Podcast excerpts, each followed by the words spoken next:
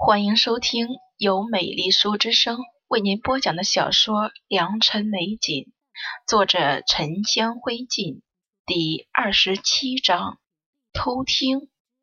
顾锦朝便和外祖母解释，当年母亲带到顾家的陪嫁丫头云香，您可还记得？季无事自然点了点头，道：“云香是自幼和你母亲一起长大的。”你父亲纳了宋妙华之后，我才授意你母亲，让你父亲收了她。后来抬了姨娘，却是个没福气的，孩子还没生下来就死了。锦朝笑了笑，父亲虽然不像看上去专情，却也不是看上谁就是谁的。母亲说，当年父亲十分喜欢云香，不然也不会顺水推舟就收了她。云香成为姨娘后，宋姨娘也一度失宠。这些自然不是母亲告诉她的，是母亲说了那番话之后，她找了童妈妈问出来的。外祖母看着她的眼神难免怪异。你是想？锦朝点了点头。云香有两个姐姐，一个便是云姨娘云锦，还有一个叫云燕。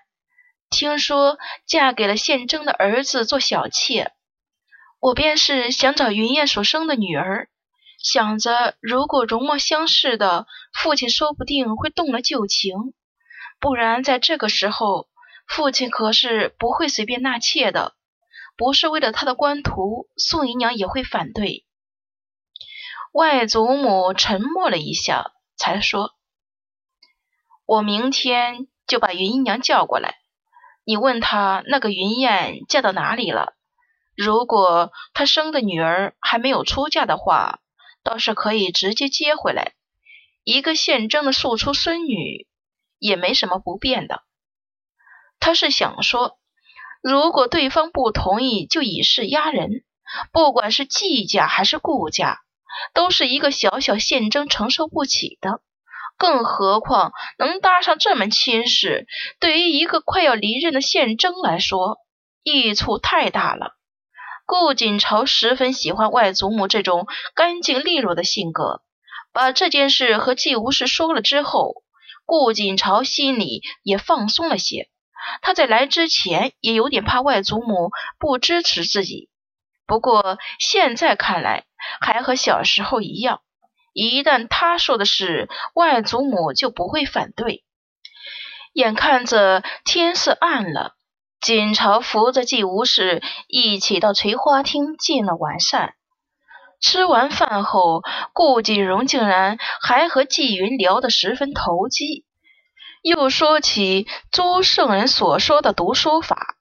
季云知识很渊博，也并没有因为年少中举而倨傲，说话平稳。不紧不慢的，却反而引经据典，精彩无比。他说：“周圣人便和别人有所不同。要说周圣人的成就，我看最重的还不是理学。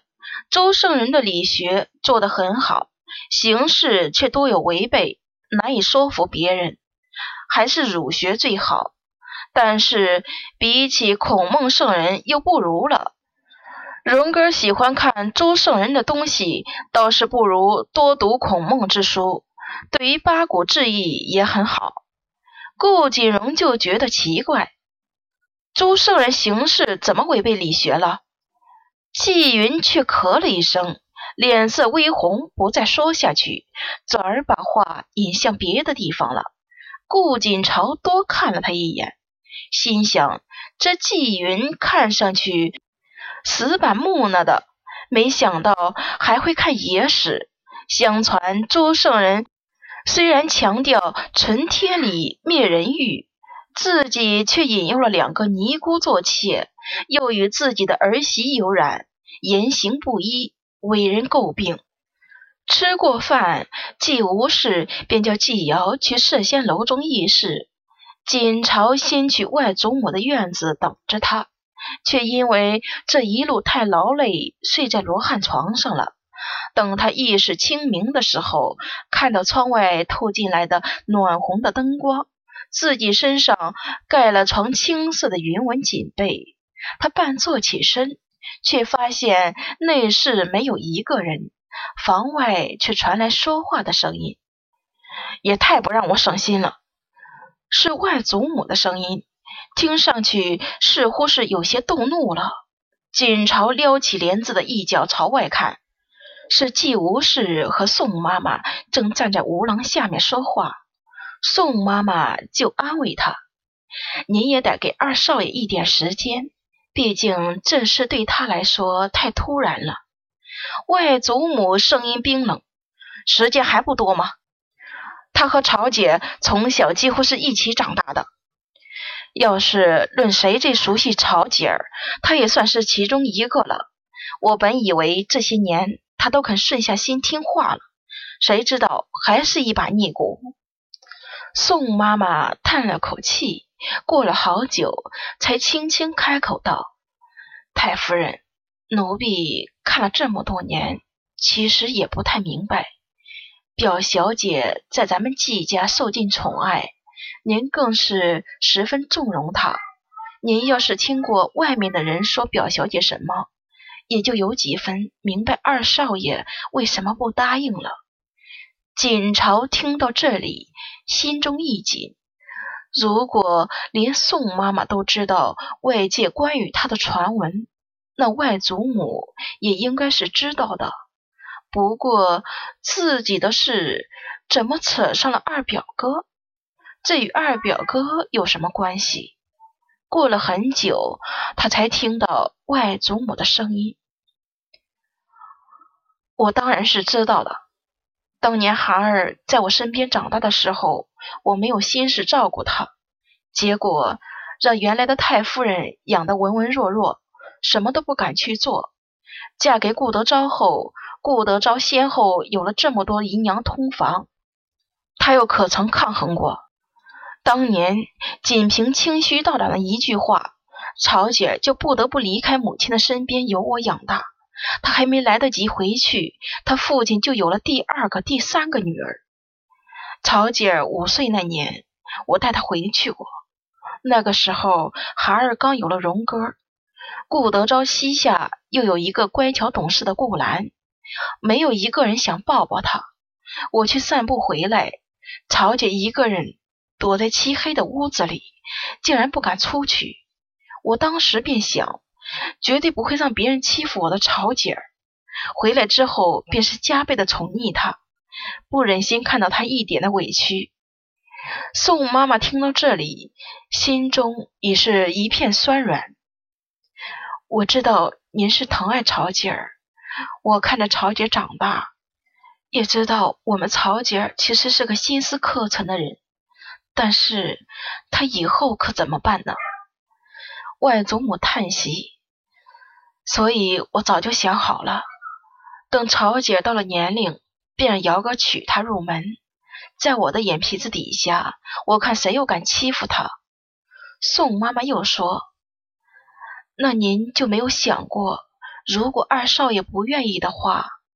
外祖母冷笑：“他原先还不愿意管季家这些事呢，现在不是做的很好吗？他也是我带大的，我清楚他的个性，只要逼他答应了，就不会再反悔了。”他会尽量把事情做到最好，便是如此，我才敢放心把曹姐交给他。说罢，又叹了口气。可惜，我想把曹姐保护好，偏偏顾家的人个个都不愿意。曹姐今天和我说那些事，我就想到了，他原先怎么会懂得这些算计的？定是有人欺负他的。顾锦朝放下帘子。慢慢的走到火炉旁边，脸上是掩饰不住的震惊。他手扶住围屏，另一只手又捂住嘴，早已经是泪流满面。他原先只觉得外祖母宠溺他，没想到其实外祖母早就将他的路都设计好了。他是要好好保护自己的曹姐一辈子的。顾锦朝的思绪飞快转起来，那么前世一些他不能理解的事情，此刻便有了充足的解释。在母亲去世前一个月，季瑶曾经向他父亲提亲，他当时就十分纳闷：二表哥平日里并不喜欢自己，待他和别人并没有不同，原来是奉了外祖母的命，才才来向他提亲的。那么也就是说，到了后来，季瑶还是会被外祖母说服的。也是，外祖母的手段，季瑶怎么抵挡得了呢？难怪连三表哥都已经有了正妻，孩子都一岁了，二表哥是嫡长子，却连个妾室都没有，这是为他准备好的呀。锦朝心中对外祖母淡淡的疑惑也尽数散了去。前世他心中有陈玄清，眼巴巴的喜欢着他，就等着他能看自己一眼。能看自己一眼，自己都是高兴极了的。所以季瑶上门提亲的时候，父亲问起他的意愿，他毫不留情就拒绝了。后来，季瑶娶了永阳伯府的三小姐，夫妻俩伉俪情深，和和美美。也幸亏他拒绝了，免得季瑶还要为难。锦朝想想，觉得可笑。他前世容貌的名声极盛，可以说是名动燕京也不为过，却连一个真心喜欢他的人都没有，倒也真是悲哀。听到脚步声近了，锦朝重新躺回罗汉床去。外祖母走进来，先帮他掖了被角，又替他擦了擦脸，小声和宋妈妈说话：“这孩子怎么像哭过一样？许是想起伤心事了吧？”宋妈妈的声音也很轻，外祖母就难免心疼。孩儿现在病重。曹姐儿待自保，只希望那个芸娘的侄女没有嫁出去，一切就好说了。